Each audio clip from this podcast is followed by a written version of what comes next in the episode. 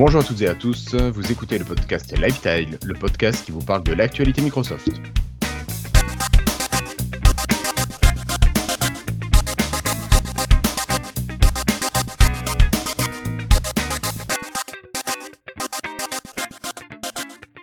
Bienvenue à toutes et à tous, c'est aujourd'hui le jeudi 4 avril 2019 et c'est l'épisode 146 du podcast. Pour rappel, vous pouvez nous suivre soit en vidéo sur youtube.lifestyle.fr ou bien en audio en suivant notre flux RSS sur podcast.lifestyle.fr. Alors, avec moi, j'ai une équipe très chargée ce soir. Ils seront deux pour me supporter. J'ai d'abord Cassim qui est là. Salut Cassim. Salut. Bonsoir. Tu vas bien Bonjour. Euh, ça va, je me remets euh, d'une petite, euh, d'une petite toux et ma voix est un peu faiblarde. Quoi. Non, mais elle est très bien. Elle est très une bien, voix de radio ce soir.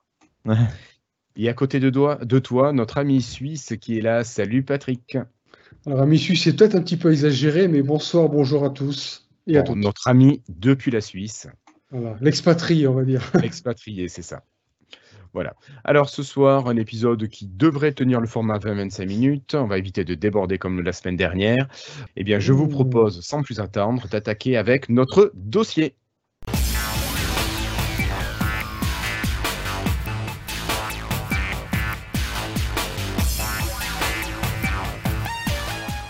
Alors, pour ce dossier, première partie, une partie consacrée à Edgeum, le nouveau navigateur de Microsoft qui n'est pas encore sorti euh, pour tout le monde. Alors, on en a parlé la dernière fois. Edgeum, ce nouveau gat- navigateur basé sur Chrome, euh, pardon, sur Chromium, euh, ben, il va avoir quelques petites nouveautés. Alors, si on parle de lecteur de streaming de vidéos, euh, Cassim, est-ce que tu peux nous en dire un petit peu plus?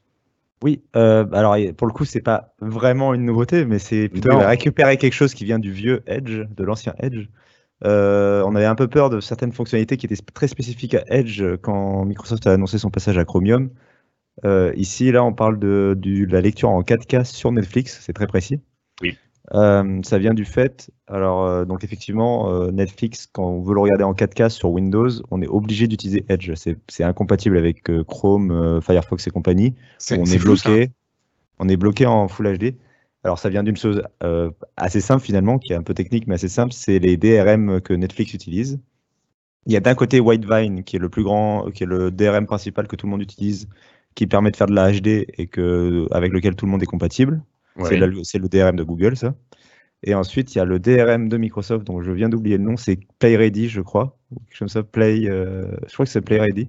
Euh, peu importe, qui euh, permet de la, la lecture de vidéos en 4K, enfin qui protège les vidéos en 4K, et c'est le DRM que Netflix a choisi. Et aucun navigateur n'intègre ce DRM, si ce n'est celui de Microsoft, qui est Edge. Ouais. Donc on avait peur, après, euh, malgré tout, on avait peur quand même avec le nouveau Edge que bah, peut-être au début, ou enfin qu'il qu'il le récupère pas tout de suite, on, on- on se posait la question en tout cas. Et en fait, quand on regarde la build euh, qui a fuité de Microsoft Edge, qu'on se rend dans les paramètres un peu cachés euh, qui sont euh, accessibles avec les drapeaux, c'est euh, Edge 2.2. slash flag, euh, un truc, Ouais. quelque chose comme ça. Euh, 2. slash slash flags. Euh, et ben on voit qu'il y a un, un flag justement, un drapeau, euh, une option cachée qui permet d'activer euh, la lecture de ce DRM, enfin l'utilisation de ce DRM là. Ouais. Euh, alors moi j'ai testé, j'ai pas pu lire de vidéo en 4K là sur la version, mais encore une fois c'est une version très expérimentale en interne de Microsoft, donc c'est pas un problème, tout à fait normal. Euh, mais c'est rassurant de voir en fait que Microsoft travaille dessus et c'est une vraie euh, plus-value je pense de, Edge euh, par, rapport à la concurrence quoi. Ouais, ouais. Ok, merci beaucoup Cassim pour ces éclaircissements. Alors, une autre info, c'est... Alors, on a appris que l'ouverture de la bêta se rapprochait à grands pas, que Microsoft allait sûrement, dans un avenir assez proche, euh, permettre à ceux qui se sont préinscrits pour cette bêta de pouvoir accéder à des vraies versions officielles bêta de Chromium, euh, de Edgeum, pardon, j'ai du mal ce soir, euh, parce qu'actuellement, les versions qu'on peut utiliser, qu'on peut trouver sur le web, sont des versions qui ont fuité et qui ne sont pas du tout publiques qui ne sont pas des versions bêta. Euh, je ne sais pas si on peut parler d'alpha ou de, de version interne, mais c'est pas du tout normalement à disposition du grand public. Donc ça devrait arriver. Oui, Cassim, tu voulais. non non, je disais tout à fait. Ok. Et une dernière chose pour finir sur Edgeum, c'est la lecture des e-pubs. Euh, vous savez que Edge était quand même connu pour sa possibilité, pour sa capacité à lire les e-pubs, à les annoter, à pouvoir euh, prendre des notes, tout ça, euh, marquer des, des- enfin, ce que vous vouliez dessus. Euh, il semblerait que Edgeium ne bénéficie pas, en tout cas à sa sortie, de cette possibilité, mais ça pourrait être en lien avec une news dont on vous parlera un petit peu plus tard dans le podcast. Donc, a priori, à moins que tu aies vu d'autres choses, Cassim ou toi, Patrick, Edgeium ne devrait pas proposer de lecture de ePub de manière en tout cas native. Cassim, quelque chose à rajouter? Non, non, mais je pense que tu as raison. Et je pense que c'est effectivement en, fonction de. par rapport à ce, dont on parlera plus tard. D'accord. D'un autre côté, je me dis, est-ce qu'il y a beaucoup de gens qui utilisent vraiment les, navigateurs pour lire des bouquins? Je ne suis pas très certain, parce que les pubs à la base, c'est quand même pour les liseuses. Mm. Je, je... suis... d'accord avec toi globalement, Patrick, mais notre camarade Flobo qui n'est pas là ce soir, ben, lui utilise euh, justement Edge pour lire ses e-pubs et c'est sa principale utilisation de Edge. Donc il est assez triste de la disparition de cette fonctionnalité dans Edgeium menace que du fait qu'il bah, y a finalement peu de gens qui ont un très faible pourcentage. Peut-être que Microsoft s'est dit que c'était peut-être pas forcément euh, très déterminant à ce niveau-là, ma foi. Oui, oui, oui. Et puis, bon, on en reparlera dans un instant, mais voilà, il y a mhm. du lien à faire avec euh, une autre information. Euh, on va continuer cette fois-ci, Cassim, avec la mise à jour de mai. Il semblerait qu'il y ait des infos qui viennent de sortir aujourd'hui. Ouais, alors bah, déjà le fait que ça s'appelle la mise à jour de mai, on s'attendait à ce que ça soit la mise à jour d'avril comme euh, les années précédentes. Euh, c'est la façon dont Microsoft avait nommé ses mises à jour de début d'année. Euh, finalement, pardon, c'est la mise à jour de mai. alors du coup, on se souvient que le nom de code de cette version c'est 19H1, ça voulait dire que cette version est destinée à sortir en, dans la première moitié de l'année, donc ils sont encore dans leur créneau, même si euh, on parle, là, on parle du coup d'une sortie fin mai, c'est un peu juste quand même en termes de, de, créneau, de, calendrier, de timing, c'est un peu juste, mais ils sont dedans. Euh, ce qu'il faut retenir, c'est que euh, la release preview sort là à partir du 8 avril de la semaine prochaine au moment où on enregistre. ça, sortira en release preview pour les membres du programme Insider. Et ce sera en, en release preview jusqu'à fin mai au déploiement officiel ce qui laissera à peu près un mois, un mois et demi à Microsoft pour éventuellement corriger les bugs, éviter de répéter euh, l'expérience, un peu la mauvaise expérience qu'ils avaient vécue avec le lancement mm. de la précédente mise à jour euh, fin d'année dernière. Oui, oui. Euh, D'accord. Et la, après, la seule autre élément qu'ils ont annoncé, c'est un peu externe à la mise à jour en elle-même, c'est la façon dont les gens vont pouvoir la télécharger ou plutôt la, pouvoir la retarder. Ouais. ils ont annoncé que les gens qui ont Windows 10 en édition famille donc l'édition la plus simple de Windows 10, euh, pourront mettre en pause les mises à jour pendant 35 jours désormais. Euh, et surtout, ils ont annoncé euh, que, les, que les utilisateurs allaient pouvoir, a priori, si on comprend bien, pardon, reporter l'installation de la mise à jour autant qu'ils veulent pour les mises à jour de qui apportent des nouvelles fonctionnalités. C'est le cas de la mise à jour de mai. Euh, par contre, ils continueront d'avoir euh, l'obligation, entre guillemets, d'installer les mises à jour de sécurité. Donc ça veut dire très concrètement que quelqu'un qui a la version de septembre, euh, je ne me rappelle plus exactement de, son, exactement de son nom, mais la version de septembre 2018, pourra continuer, qui est la version actuelle, pourra continuer très bien à l'utiliser. Voilà, la 1809 pourra continuer à l'utiliser pendant plusieurs mois, voire plusieurs années, tant qu'elle est officiellement prise en charge par Microsoft à travers des mises à jour de, de sécurité.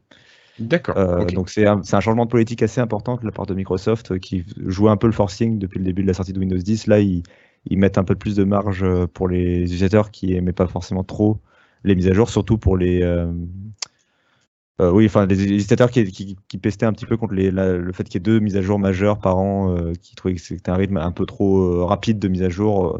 en particulier, je pense aux gens qui ont peut-être des petites connexions Internet. là, voilà, ils vont pouvoir reporter.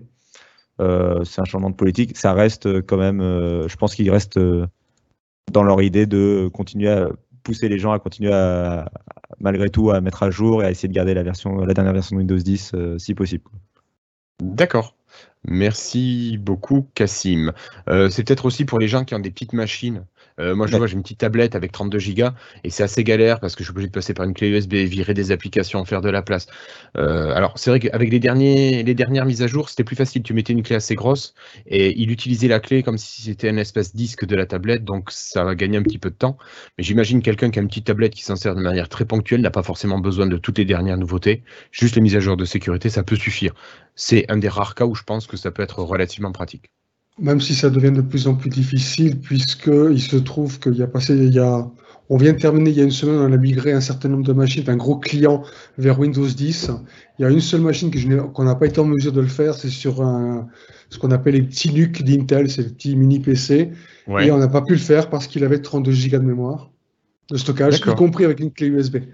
Donc même comme ça, ça devient vraiment limite. Donc euh, ce sera quand même pas évident pour tout le monde. Sinon, il faut leur mettre un petit Windows 10 ARM dessus. Ouais, ou alors changer le stockage, c'est ce qu'on a fait pour le coup, parce que 32 Go, non, ça, c'est tout simplement plus possible. Ouais, maintenant 128 Go, c'est pas un truc exceptionnel. Bon voilà, donc c'était notre dossier pour euh, cet épisode 146. je vous propose de continuer, cette fois-ci avec les news et rumeurs, avec des infos un peu plus courtes. Allez, c'est parti.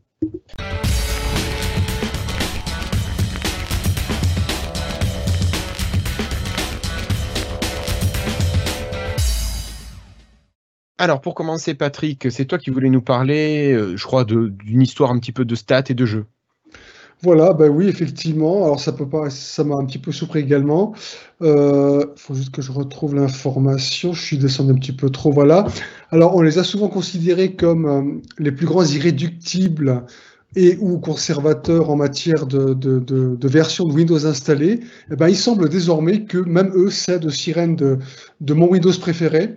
Alors, euh, je pense quand même que la politique de, mise à jour de Microsoft y est, pour beaucoup, mais moi personnellement, enfin, je pense qu'on peut se réjouir de cette progression puisqu'elle est quand même euh, à travers la plateforme Steam, elle est à peu près affichée comme euh, pas loin de 70% de parcs installés, enfin de parcs de joueurs Steam installés.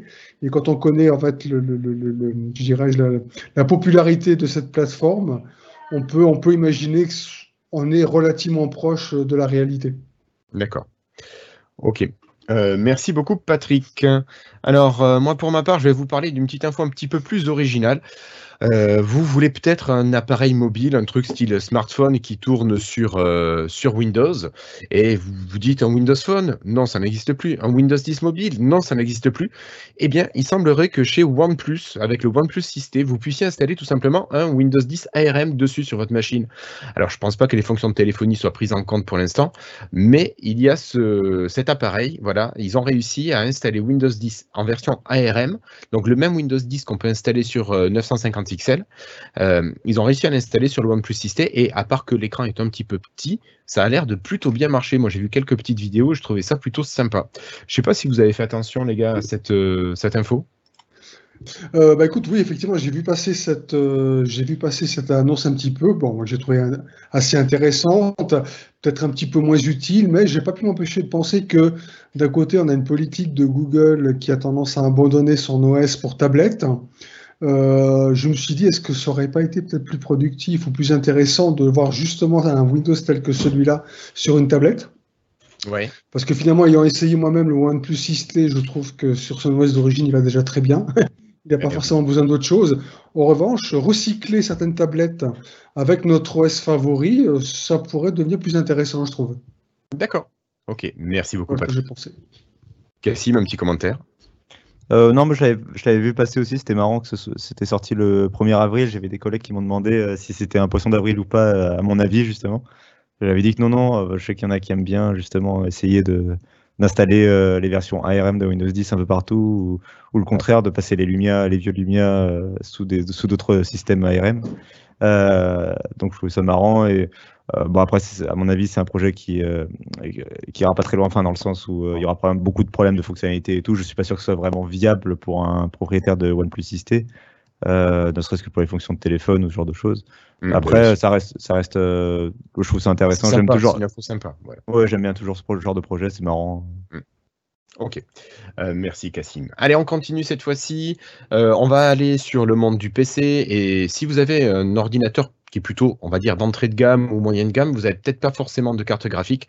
Vous avez peut-être un processeur Intel dont le chipset va euh, servir de carte graphique. Et dans ce cas-là, vous aviez peut-être des vieux paramètres, un vieux tableau de paramétrage qui était complètement immonde et dépassé. Eh bien, euh, Intel a mis à jour une application Windows 10 qui vous permet de gérer dans, une, dans un univers, dans une interface assez jolie, assez léchée, vos paramètres de, de carte graphique, enfin de chipset graphique. Voilà, c'est pas une grosse information, mais c'est quand même un petit quelque chose d'assez euh, sympa, au moins à l'utilisation pour les utilisateurs. Donc je sais pas si non, vous vous avez des cartes graphiques, j'imagine, dans vos dans vos machines. Donc vous n'avez pas utilisé ce, cette application. Tout à fait. D'accord. Ou plutôt, on est du genre à installer manuellement, on va dire. Ouais, ouais, mais quand tu veux paramétrer tout ça, euh, parfois non, attention, hein, je, je, je- ce que je veux dire pour l'utilisateur lambda, ça peut être très utile, bien évidemment. Ouais. Surtout qu'on a, on a, il y a tellement de cartes graphiques différentes, on a souvent du mal à trouver d'abord le bon modèle, parce que souvent la carte graphique n'est pas reconnue. Donc tant qu'elle n'est pas reconnue, on ne peut pas forcément l'identifier correctement. Donc pour ceux qui ne savent pas où chercher ni comment, ça peut être un, un gros avantage, bien évidemment. Après, c'est ce qui m'a fait un petit peu sourire dans, dans l'article, c'est qu'à- que parmi les différentes fonctionnalités proposées, on, on parle d'optimisation vidéo et de jeu. Euh, je pense qu'Intel n'est pas au courant. Il faudrait le- les rappeler que leur carte graphique pour le jeu vidéo, c'est pas super top. Hein. On alors- du Nvidia, de l'AMD. Donc, euh, c'est un Mais peu, il- enfin, c'est ironique, je sais, hein, je rigole, mais c'est- enfin, on sait tous que, que les cartes Intel, c'est parce qu'on utilise pour les jeux vidéo. Donc, Alors, de- moi, je, je voudrais apporter un bémol à ce que tu Ah. dis parce que euh, j'ai passé sur ma machine, là, j'ai passé plusieurs années à- avec uniquement mon chipset de mon, euh, de mon Core i5. D'accord. Et je n'ai acheté une carte graphique qu'il y a même pas deux ans, alors que la machine a quatre ans. hein. Donc j'ai passé au moins deux ans sans carte graphique réelle. Et j'arrivais à jouer à des jeux comme Diablo 3. Qu'est-ce que j'avais fait Euh, Avec une carte Intel. Ouais, avec le Ah chipset. et ça tournait nickel, et, euh, au maximum. hein. D'accord. Ouais, et donc c'est pour ça qu'on va pas jouer à des grands jeux. C'est sûr, tu vas pas faire un Far Cry 5 euh, en 4K 60 FPS, ça c'est clair. Mais euh, tu peux jouer à des petits jeux. Si tu es pas trop gourmand sur la qualité d'image, ça passe. Donc euh, ça peut être un bon compromis d'avoir un bon processeur qui te permette ben, de, de mettre un peu de sous de côté pour t'acheter une carte graphique au bout d'un an, un an et demi, deux ans. Voilà, donc je trouve que c'est plutôt pas mal quand même. Bon. Voilà. Allez, on continue cette fois-ci. On saute du côté de Seattle, à Redmond, là où était Christophe euh, il y a quelques jours. Euh, Microsoft lutte contre la cybercriminalité et euh, ils ont annoncé récemment avoir récupéré 99 sites qui étaient occupés par des pirates informatiques. Alors, je crois qu'ils venaient de Chine. Je savais pas, moi, que Microsoft luttait contre la cybercriminalité. J'étais assez étonné de cette, de cette information. Je sais pas si vous aviez déjà vu ça, vous, que Microsoft joue la police euh, de l'informatique. Cassim, peut-être. Ouais, euh, moi j'avais déjà vu ça parce qu'ils font une super, enfin ils faisaient en tout cas une super euh, session au Microsoft Experience. Euh, ou au, je sais plus au Tech Days, l'un ou l'autre, mais Ouais. il y a un moment où ils faisaient une super démonstration et c'était assez intéressant de voir justement comment ils, ils expliquaient un peu comment ils travaillaient justement avec les autorités pour détecter des trucs, des problèmes de justement de, de cybercriminalité euh, vraiment à grande échelle quoi. Là on parle pas. ouais, ouais, euh, c'est pas des petites choses hein, qui, sur lesquelles ils travaillent. c'est vraiment des gros trafics, euh, enfin voilà, il- et avec lesquels qui sont assez légitimes là pour le coup, comme euh, comme problématique quoi.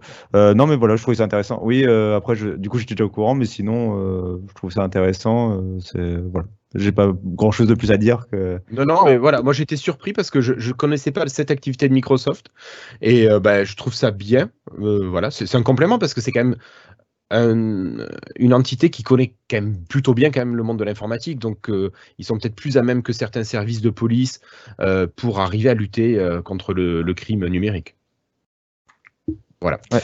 Bon, allez, avançons dans le dossier et on va rester sur Microsoft qui, cette fois-ci, Microsoft à Seattle, a annoncé vouloir payer plus d'impôts, voulait être moteur euh, des entreprises qui reversent plus d'impôts euh, à la société et ils veulent notamment amener Amazon dans leur sillage pour euh, reverser bah, plus de taxes. voilà. Alors, euh, je trouve ça très louable, Mm, mais je me mm. demande si c'est juste, s'il n'y a pas quelque chose derrière. euh, je, je dirais presque c'est trop gentil, je me dis c'est bizarre. Je sais pas si. Ah, ça c'est une réflexe. Euh, je dirais, alors, moi je dirais que c'est ton réflexe, c'est un peu un réflexe euh, français pour le coup, je pense. Euh, ça- en fait, en vrai- enfin, je crois que culturellement aux États-Unis, ils ont beaucoup plus euh, l'idée de reverser eux-mêmes de l'argent en fait dans le système. Ils ont beaucoup plus de, de par exemple, de, de riches, de- parce qu'aussi ils ont beaucoup plus de nouveaux riches que nous, mais ils ont beaucoup plus de riches qui redonnent. bah, on- Bill Gates, c'est quand même le meilleur exemple, qui redonne beaucoup à des fondations, etc. Euh, je crois que c'est plus dans leur, plus ancré dans leur culture sur ça. Euh, après, on est, je suis je dis pas non plus que c'est des gauchistes euh, incroyables, hein, mais, mais je crois que c'est un peu plus dans, leur- dans leur culture de le faire volontairement en tout cas, de, le faire eux-mêmes. Après, là, oui, je sais pas si, derrière c'est du lobbyisme ou quoi, genre, enfin, je ne saurais pas te dire. Je pense que c'est quand même une bonne nouvelle. Après, je pense aussi que tout simplement, bah, c'est des gens qui aiment bien Redmond et Seattle et qui veulent que la, que, la ville, c'est la ville dans laquelle ils vivent, quoi, de toute façon. Donc, je pense que par ailleurs. C'est peut-être aussi simple que ça, finalement. Voilà. Ouais, ouais. Ok. Ben, merci beaucoup, Cassim. Euh, Patrick, tu voulais prendre la parole ou on passe à la news suivante? Non, non, ça va. Ok, allez, alors on enchaîne. Euh, cette fois-ci, ben, c'est pour les développeurs euh, que cette information sera peut-être utile. Euh, Visual Studio 2019 sort et il sort même sur Mac. Voilà, alors si vous utilisez que la version code comme Christophe, il n'y a pas de problème, elle est déjà disponible. Ben, sinon, ben, faites la mise à jour. Il existe des versions gratuites de Visual Studio 2019. Une autre petite information, moi que j'ai trouvé plutôt sympa et qui me paraissait assez intéressante, c'est Microsoft qui se lancerait dans le e-shopping. Alors, on sait que Microsoft a sa boutique, mais il lancerait un système euh, de gestion de boutique en ligne. Et je trouve ça assez intéressant et assez malin quand même, parce que grâce à Azure et tout le reste, ils peuvent proposer tout un écosystème pour les, euh, pour les vendeurs avec euh, la partie front-end, avec le, site, tout, tout, simplement, la vitrine, toute la partie de gestion de stock et compagnie. Je trouve ça plutôt pas mal et qui se mettent sur un nouveau segment de marché qui pourrait leur correspondre finalement à leur nouvelle envie, là où ils vont vouloir aller, aller taquiner le professionnel.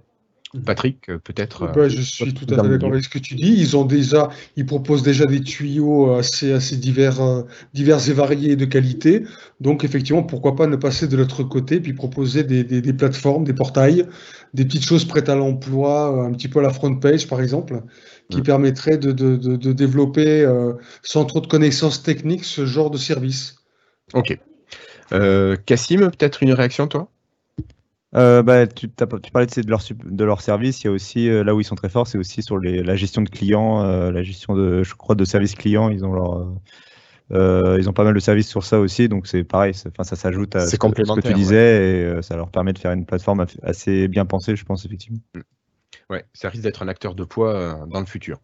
Allez, on va continuer cette fois-ci. On va vous parler de, de, notre ami Cortana. Notre ami Cortana, vous savez, euh, vous savez ce que c'est encore Cortana? Vous avez oublié, peut-être vous êtes trop jeune pour en avoir entendu parler.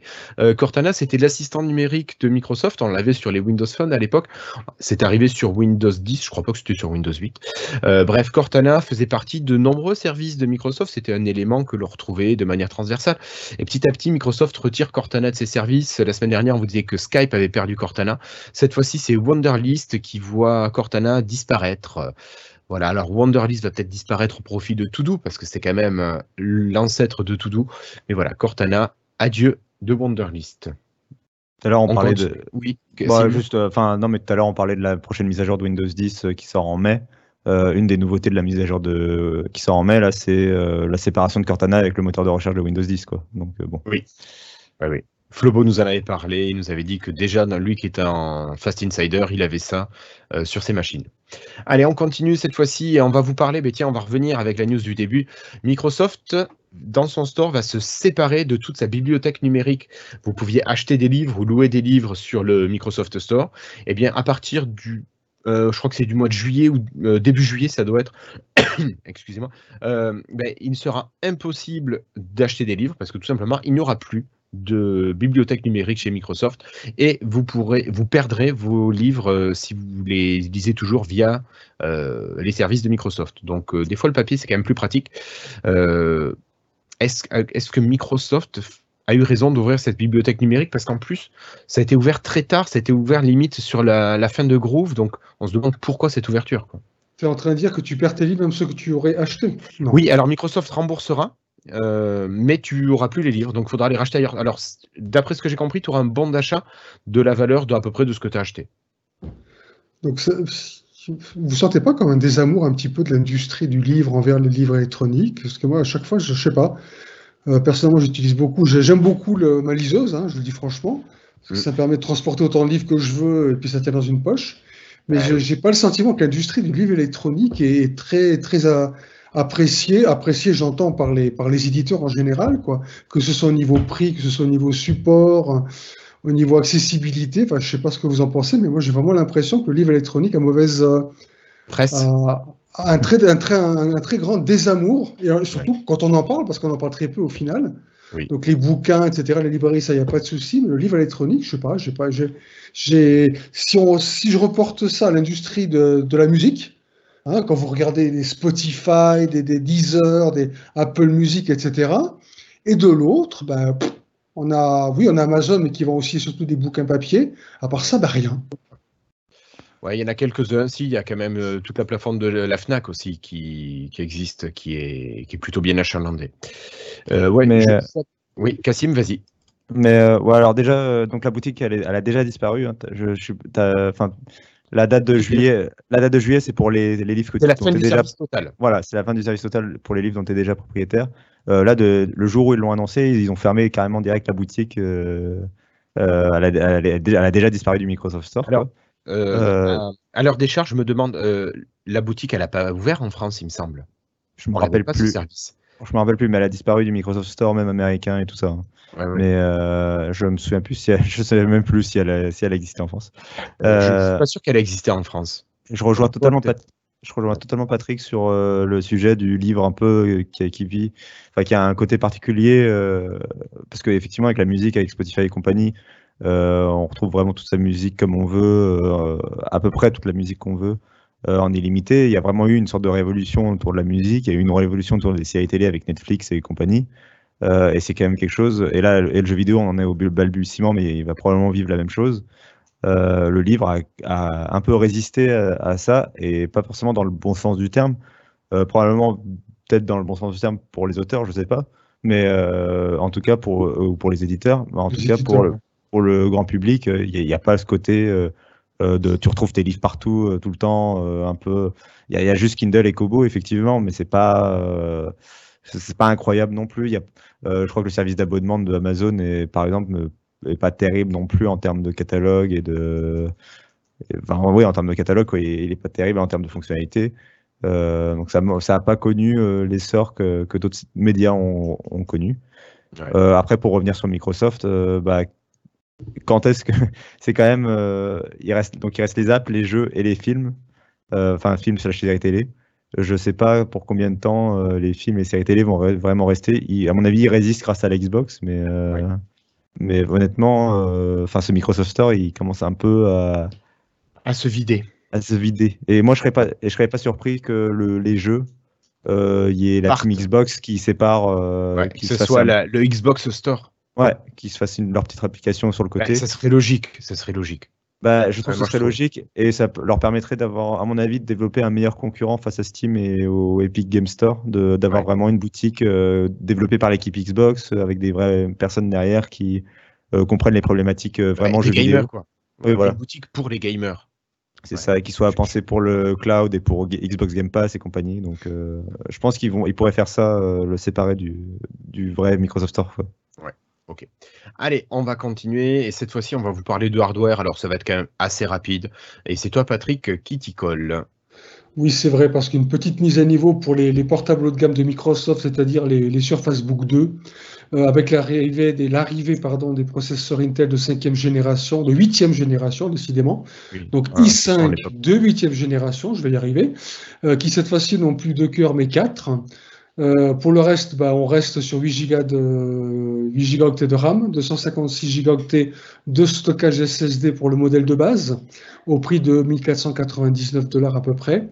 L'ancien modèle, lui, sur base de processeur Beaker de 7e génération, bah, il reste au catalogue, mais il perd du coup 200 dollars, donc à partir de 1299 dollars. Et puis sinon, bah, au niveau 4 graphique, hein, on en a parlé un petit peu tout à l'heure, mais on reste sur du basique, hein, savoir la puce Intel. Personnellement, je, et pas seulement chez Microsoft, hein, chez, tous les autres, suivez mon regard, j'ai toujours trouvé assez aberrant que sur ces machines euh, d'une telle gamme, d'un tel tarif, on ne soit pas capable de mettre des puces Nvidia ou, AMD pour euh, relever un petit peu le, niveau de l'ensemble. Je trouve ça vraiment un petit peu dommage. D'accord. Ben, merci beaucoup Patrick. Allez, on va continuer très rapidement avec deux petites infos news. Le Windows Store euh, s'est mis à jour, vous avez quelques infos en plus sur votre compte, voilà c'est fait. Euh, et vous avez Pinterest qui met à jour son application pour Windows 10, donc il y a quand même des gros éditeurs qui mettent à jour leur application. Bon, on va pas s'enflammer, c'est juste un wrapper du site web, donc a priori c'est quand même pas transcendant non plus. Ils ne font pas comme Twitter qui adapte euh, le site web.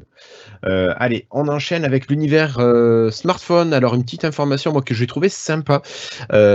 Alors, allez, on va vous donner la mauvaise nouvelle d'abord. Si vous avez encore votre Windows 10 mobile et que vous l'utilisez au quotidien, peut-être que vous utilisez le service Instagram. Et si vous utilisez Instagram, vous allez apprendre que je crois que c'est à la fin du mois, je crois que c'est le 30 avril, euh, Instagram va fermer son application sur Windows 10 mobile. Donc, euh, adieu vos photos partagées. Euh, vous avez quand même l'application Sistag de Rudy Win qui existe toujours et qui marche toujours très bien. Et vous avez une autre application que j'ai découvert récemment, c'est Winsta UWP, donc W-I-N-S-T-A plus loin UWP, qui est une application Instagram, un client Instagram que vous pouvez utiliser et sur votre euh, Windows 10 mobile ainsi que sur votre Windows 10, votre PC. Voilà. Alors, euh, elle est payante, je crois que c'est 2 euros, euh, quelque chose comme ça. Bah, elle a l'air plutôt pas mal faite et bah, pourquoi pas essayer une de ces applications pour remplacer votre vieux client Instagram qui va disparaître. Donc, je sais pas, vous n'allez pas être impacté, vous, je pense que ça fait longtemps que vous n'êtes plus sur Windows 10 mobile. Euh, je crois pas. non, vraiment, vraiment pas. Et là, hélas, et crois-moi, je le regrette. Hein. Il n'y a, pas, pas, une année sans que je sans que j'envoie un petit peu à Microsoft de nous avoir laissé tomber ce, ce, merveilleux OS. Mais bon. Ok. Allez. Euh, bon, mais Cassim, je sais que toi, c'est déjà plus le cas depuis longtemps. Allez, on va passer. Euh, donc, une des dernières news applications, c'est Mixer. Vous savez, Mixer, le, euh, service de diffusion de jeux vidéo, de streaming de jeux vidéo, euh, qui marche à la base pour les produits Microsoft et qui a été mis à jour pour tout ce qui est Apple et Android. Donc n'hésitez pas à mettre à jour votre application. Et si vous n'utilisez pas Mixer, c'est peut-être l'occasion de l'installer et d'essayer de l'utiliser parce que c'est peut-être très bien et peut-être mieux que ce qui existe déjà. Voilà, donc utilisez Mixer. Hop, euh, allez, et on termine. Alors, euh, Swift qui est-ce qu'il y a quelqu'un qui a vu les dernières mises à jour de Swift Key sur Android, Patrick, Cassim Non. Non, personnellement, j'ai ah. utilisé le clavier d'origine qui me va très bien. D'accord. Bon, moi qui comptais sur vous pour que vous nous fassiez la présentation. Euh, a priori, il y a des petites options de, euh, qui vont permettre de pouvoir euh, redimensionner les, affichages selon ce que vous désirez. C'est surtout ça qui est, qui est important, mais je ne l'ai pas testé encore, j'avoue, j'ai pas eu le temps. donc voilà, bah écoutez, pareil, SwiftKey. Bon, moi j'aime bien SwiftKey, je trouve ça pas mal, et puis c'est lié à bien. mon compte Microsoft. Donc je, je trouve ça plutôt sympa d'avoir tout ça regroupé. J'aime bien l'application, j'ai juste pas eu le temps de la tester là, en l'occurrence. Bah oui, parce que je crois que c'est une news qui date de hier ou avant-hier, et voilà. Tant pis. Bon, allez, c'est à vous de la tester, vous nous ferez un petit retour. Ça sera aussi simple. Bon, bah écoutez, euh, moi je vous remercie alors d'avoir été présent et de nous avoir écoutés pour cet épisode 146. Euh, je salue également tous nos camarades qui n'étaient pas là ce soir, euh, mais qui sont occupés à droite à gauche. donc, salut les copains. Et retrouvez-nous donc soit en audio sur podcast.lifetile.fr ou sinon vous pouvez passer sur le site tout simplement lifetile.fr et vous retrouvez tous les épisodes. Sinon, vous nous retrouvez en vidéo sur YouTube à l'adresse youtube.lifetile.fr. Si vous nous regardez sur YouTube, ben, n'hésitez pas à vous regarder en bas. Là, il y a un truc qui s'appelle un petit pouce. Euh, le petit pouce, ben, il est en gris. Ben, appuyez dessus, comme ça, il sera en bleu. Ça nous fera un petit plaisir. Et laissez-nous un petit commentaire. Ça fait plaisir et puis ça nous fait connaître un petit peu plus. Et n'hésitez pas à partager sur Twitter, sur Facebook, euh, les différentes sorties de podcasts. Cassim, encore merci d'avoir été là. Patrick, merci également à toi d'avoir été là. Merci à euh, vous. je vous donne rendez-vous d'ici une semaine pour l'épisode 147. Et puis portez-vous bien d'ici là. Ciao tout le monde. Ciao.